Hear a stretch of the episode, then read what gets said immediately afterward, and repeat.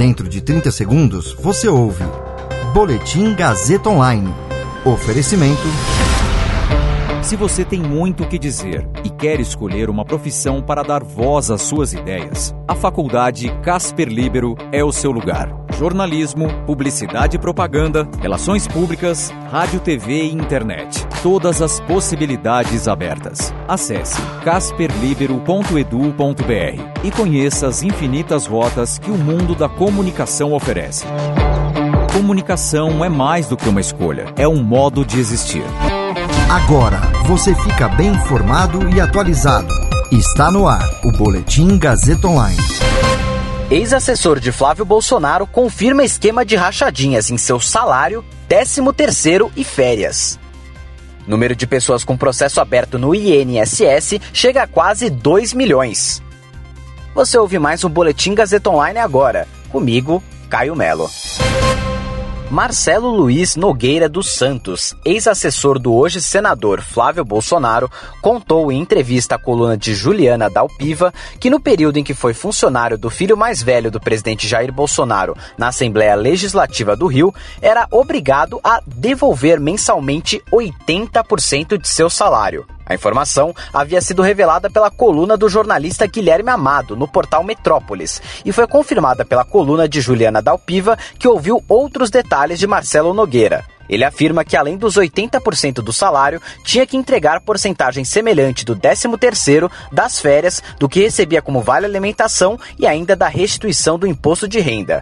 De acordo com Nogueira, ele precisava entregar esses valores em dinheiro vivo nas mãos da advogada Ana Cristina Siqueira Vale, segunda mulher do presidente Jair Bolsonaro.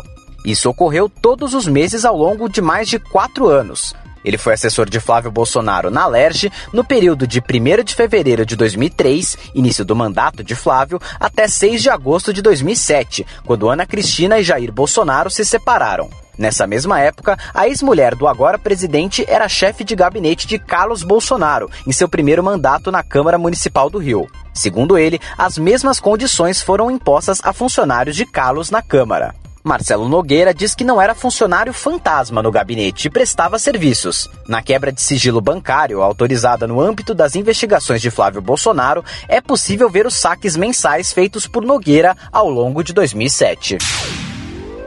Em julho, o Brasil chegou a 1.844.820 pessoas com processo em tramitação no INSS. O dado é do próprio Instituto Nacional do Seguro Social e foi obtido pelo Instituto Nacional de Direito Previdenciário. Essa quantidade é 0,6% maior do que a registrada em abril o número diz respeito às pessoas que estão aguardando por algum motivo diferente de perícia. Ou seja, entram nessa conta, por exemplo, pessoas que estão esperando o INSS aprovar ou não o pedido de benefício e também pessoas que têm alguma pendência com o INSS.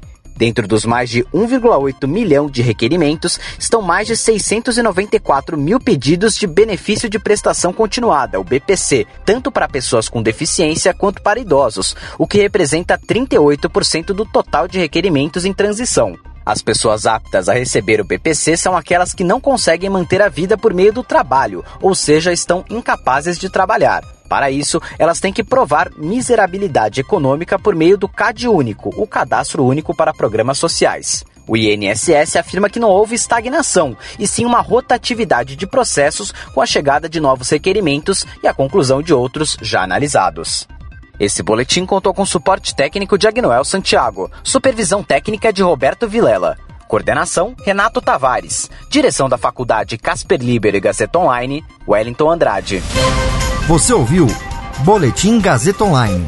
Para saber mais, acesse radiogazetaonline.com.br.